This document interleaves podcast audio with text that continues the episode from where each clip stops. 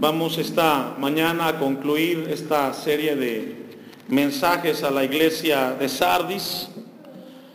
Eh, es muy importante lo que esta mañana Dios quiere hablarnos. A los que anotan, el tema es Sardis, la salvación del remanente.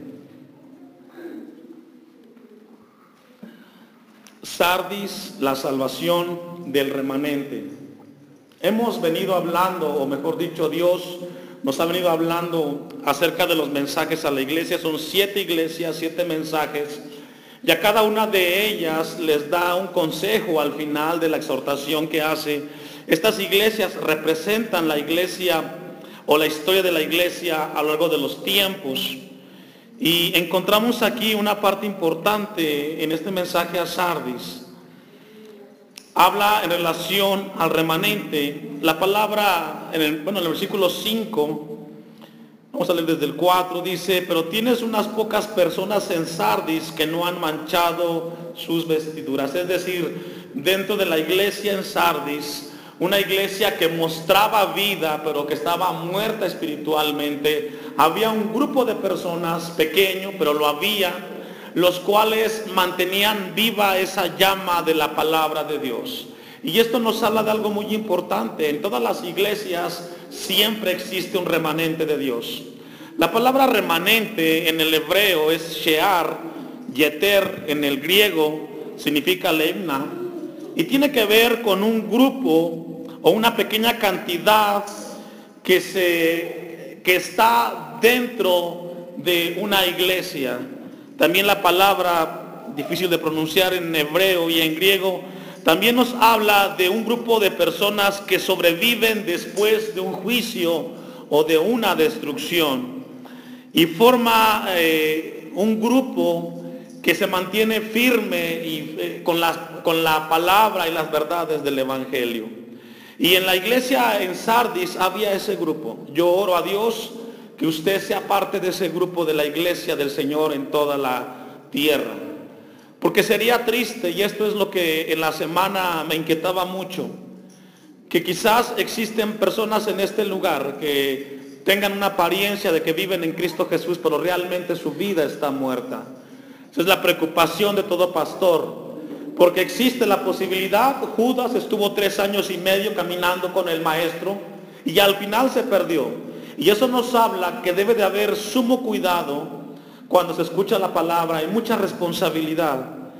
Pero tienes, versículo 4 dice, pero tienes unas pocas personas en Sardis que no han manchado sus vestiduras.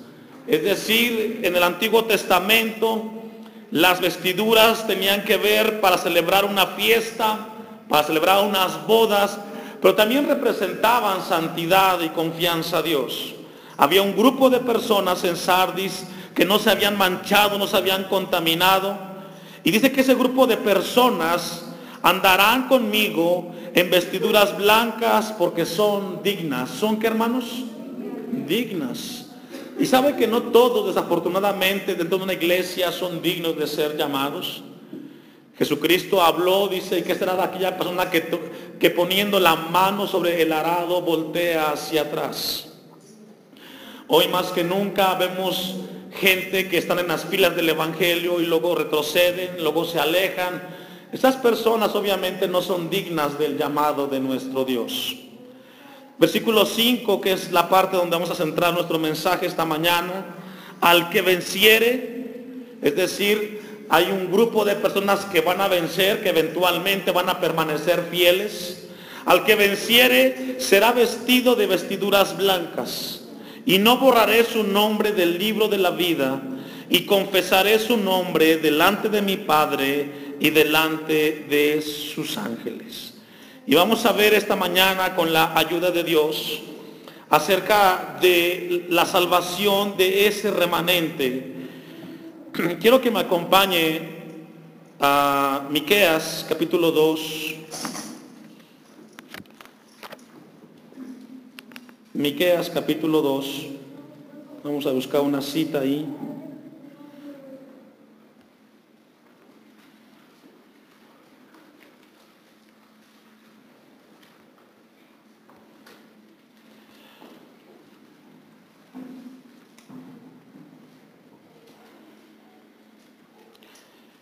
Versículo 1 de Miqueas capítulo 2. Dice, hay de los que en sus camas piensan iniquidad y maquinan el mal, y cuando llega la mañana lo ejecutan, porque tienen en su mano el poder, codician las heredades y las roban, y, casas y las toman, oprimen al hombre y a su casa, al hombre y a su heredad. Por tanto así ha dicho Jehová, he aquí yo pienso contra esta familia un mal del cual no sacaréis vuestros cuellos, ni andaréis erguidos, porque el tiempo será malo. Y aquí encontramos un pasaje donde habla de un grupo de personas que se comportan de una manera la cual Dios no estableció y nunca quiso, pero que este grupo de personas dice que roban, que toman, que oprimen, pero que al final Dios tiene control de esas personas. Dice el versículo 3, por tanto así ha dicho Jehová, he aquí yo pienso contra esa familia. Y sabe usted que Dios conoce siempre las personas, Él sabe quiénes son los que están realmente en ese remanente y quiénes no. Un mal del cual no sacaréis vuestros cuellos ni andaréis erguidos porque el tiempo será malo. En aquel tiempo Levantarán sobre, sobre vosotros refrán y se hará endecha de lamentación diciendo, de tal modo fuimos destruidos. Él ha cambiado la porción de mi pueblo. Como nos quitó nuestros campos, los dio y los repartió a otros. Por tanto, no habrá quien, suerte, quien a suerte reparta heredades en la congregación de Jehová. Y nos habla de un tiempo en el cual Dios tomará control y le dará a cada uno según sus obras. Y esta parte no podemos pasarla por alto nosotros. Vamos a regresar al texto de, Apocalipsis 3, versículo 5, y también busque en su Biblia eh, Mateo 10, 32 y 33. Al que venciere, dice la palabra de Dios, será vestido de vestiduras blancas y no borraré su nombre del libro de la vida. Y aquí entra una pregunta muy importante que quizás algunos se la han hecho, otros quizás ni siquiera por la mente ha pasado. No es el tema, pero vamos a abordarlo de manera muy superficial. Y la pregunta es la siguiente, ¿la salvación se pierde? ¿Sí o no? Vamos a ver, ya escuché que algunos contestan que sí, pero vamos a ver y yo creo que va a ser importante escudriñar y estudiar esa parte para poder disipar y traer claridad a esa pregunta que muchas veces se tiene esa respuesta de sí o de no. Dice aquí la, aquí la palabra, y no borraré su nombre del libro de la vida. Y aquí entonces viene una pregunta que tenemos que entender de acuerdo al carácter y los atributos de Dios. Dios es un Dios que no cambia, ¿cierto o no? Dios es un Dios que no cambia. Dios es el mismo de ayer, de hoy, por los siglos de los siglos. Dios es un Dios perpetuo y Dios es un Dios justo. Para poder entender esta pregunta tenemos que primero conocer los atributos de Dios. Porque la pregunta es, si ese Dios no cambia, ¿por qué entonces arrepiente y luego nos quita la salvación? puede ser una pregunta si contestamos que la salvación se pierde.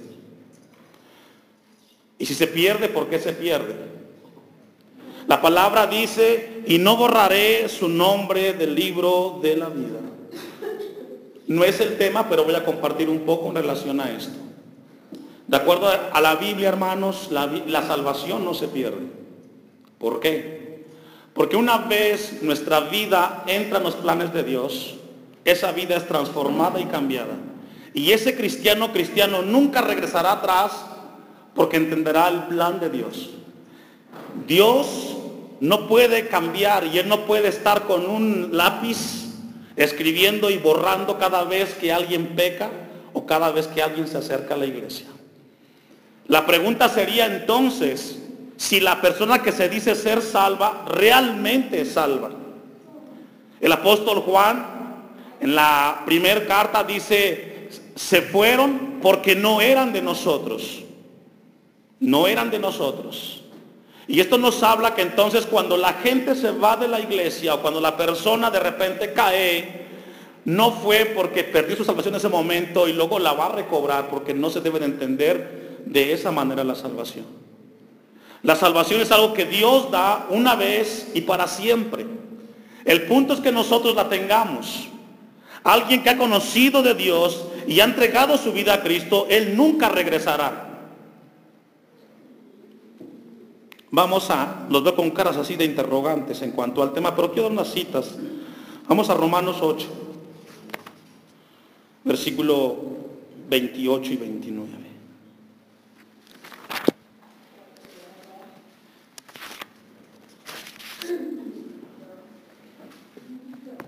Porque si entonces pensamos que la salvación se pierde, hermanos, caeríamos en las obras. Para recuperarla tengo que hacer tengo que dejar de hacer. La salvación es por gracia, de acuerdo a Efesios 2, 8 y 9, y no es por obras para que nadie se gloríe. Entonces el punto dice Romanos 8, 28, y sabemos que los que aman a Dios, ¿y cuál es la pregunta aquí? ¿Quiénes aman a Dios? Los que realmente han sido salvos. Porque el que ama a Dios obedece a Dios, se compromete con Dios y es responsable con Dios. No todos aman a Dios, todos dicen amarlo, pero no todos lo aman de verdad. Dice la palabra, porque los que, sabemos que los que aman a Dios, todas las cosas les ayudan a bien. Y esta es una pregunta. El que nunca ha sido salvo le encontrará siempre lo negativo a las cuestiones que está viviendo. Y el que ha nacido de Dios siempre encontrará un propósito en aquello que está viviendo de parte de Dios. Dice el versículo 28, todas las cosas se las ayudan para bien. Esto es, ponga atención, a los que conforme a su propósito son llamados. Ahora, ¿quién son llamados conforme al propósito de Dios? ¿Todos? No puede ser todos. Son los salvos. Cuando Juan 3:16 dice, porque de tal manera Dios amó, el, amó al mundo, ¿a qué mundo amó? A todo el mundo pero ¿cuántos de ese mundo son salvos? ¿Todos o los que creen? Los que creen. Es decir, los que creen tienen la salvación y los que no, no. Ve al versículo 29. Porque a los que antes conoció, ese grupo habla de los que son salvos, también los predestinó. Y aquí no entra, aquí tenemos que entender esa palabra predestinar que no es de que Dios ya escogió a unos para que sean salvos y a otros que no son salvos, según lo a veces lo manejan los calvinistas. No va en esa línea. Habla de aquel grupo de personas que reconoce que Jesucristo es su Salvador y que entran dentro de ese plan de salvación. Versículo 29, y a los que llamó, a estos también justificó. Si lo que son solamente un grupo.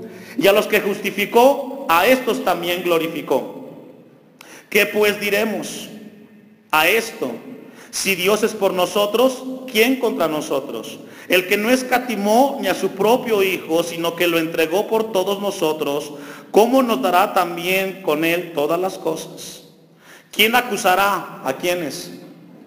A los escogidos. Es un grupo. Y es muy importante entender esto, hermanos, porque dentro de ese grupo está el remanente que habla en Sardis. Y que yo oro para que también esté en esta iglesia. ¿Quién acusará a los escogidos de Dios? Dios es el que justifica. ¿Quién es el que condenará? Eh, ¿Quién es el que condenará? Cristo es el que murió. Más aún el que también resucitó, el que además está a la diestra de Dios, el que también intercede por nosotros. Si logra ver que habla de la salvación, habla del sacrificio, pero importante, a partir del 35 al 39, habla de los que pueden decir lo que a continuación dice, ¿quién nos separará del amor de Cristo? ¿Quién puede decir esa pregunta, hermanos? Solamente los escogidos y los salvos.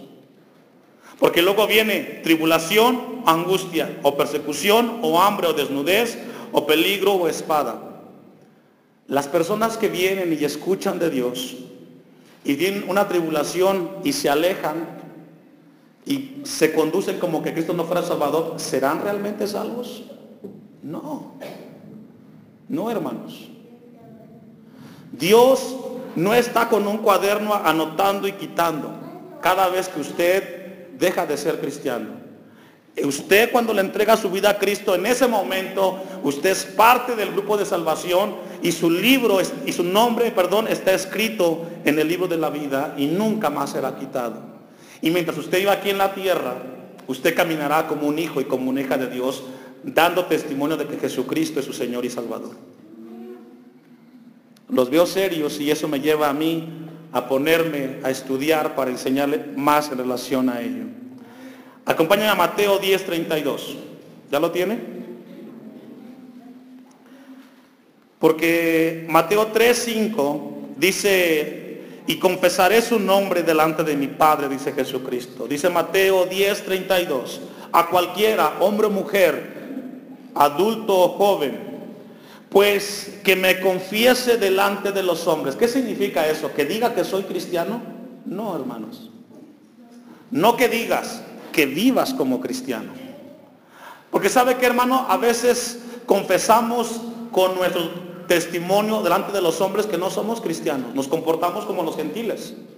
Pero Jesús dice, a cualquiera pues que me confiese delante de los hombres, yo también lo, lo confesaré delante de mi Padre que está en los cielos. Y esto nos habla de responsabilidad. ¿Qué estamos haciendo con el Evangelio en nuestras vidas? Versículo 33. Y a cualquiera que me niegue delante de los hombres, yo también le, negaré delante de mi Padre que está en los cielos. ¿Y cómo lo negamos? Cuando con nuestra vida mostramos que Él no es nuestro Dios. ¿Sabe cuál es el problema crucial hoy en día? Que mucha gente se dice ser cristiana y no es cristiana porque no vive como cristianos. Ya, lo hemos dicho muchas veces. Un cristiano es el que adopta la vida de Cristo, adopta las palabras de Cristo, el mensaje de Cristo lo adopta, lo toma tal cual es y lo vive en su vida. No lo adapta o lo acomoda. Precisamente en la semana por ahí se me ocurrió ver el canal de enlace y me dio mucha tristeza en lo personal. Mucha tristeza. Porque eso no es el Evangelio. El Evangelio es mucho más. Y muchos somos seducidos por esa situación. Y yo le oro a Dios de que en cada uno de nosotros exista una vida de testimonio. Porque al final, hermano, no es cuánto tiempo pasamos en una iglesia, sino cuánto de lo que escuchamos vivimos en nuestra vida. Aunque nadie dijo amén, es amén. Apocalipsis capítulo 19, versículos 7 y 8. Jesús habla de un grupo selecto.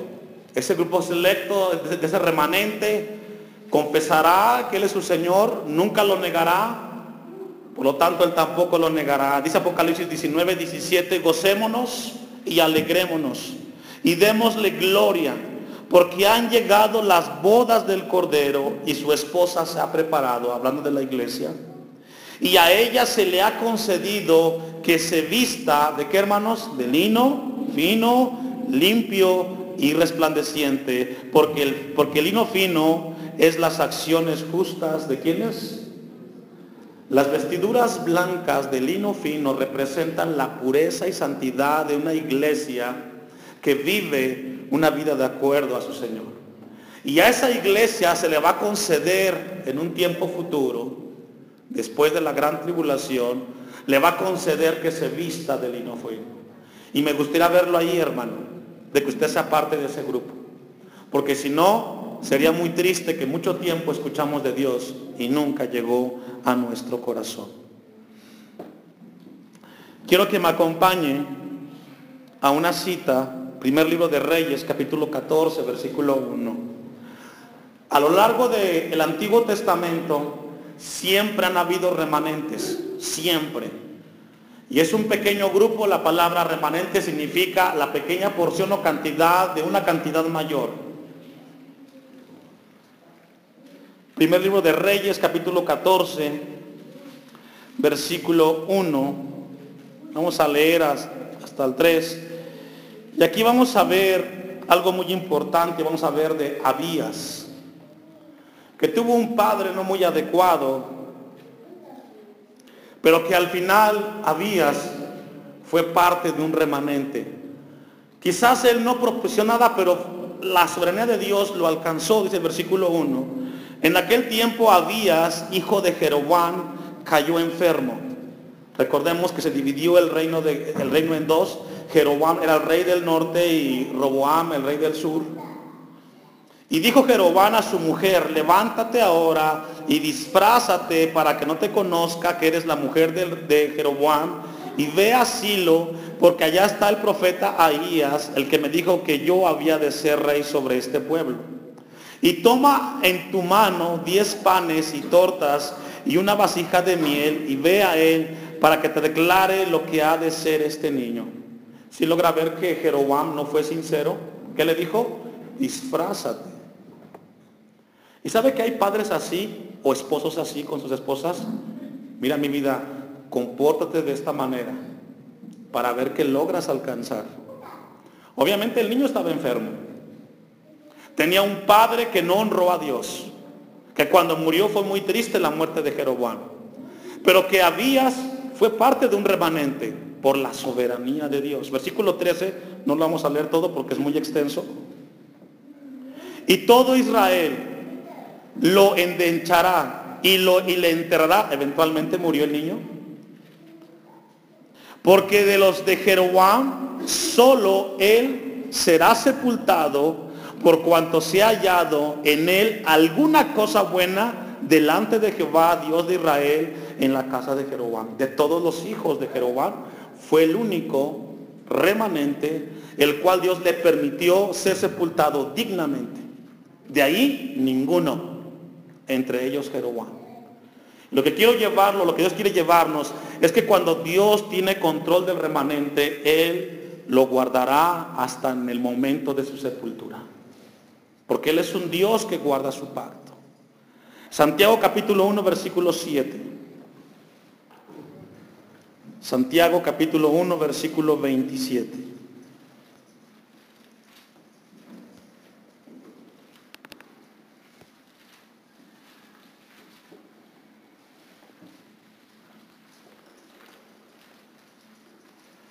Dice Santiago, la religión, ahí la palabra religión no es como la entendemos, la palabra religión ahí es resquía en griego y significa la liturgia de la, de la religión.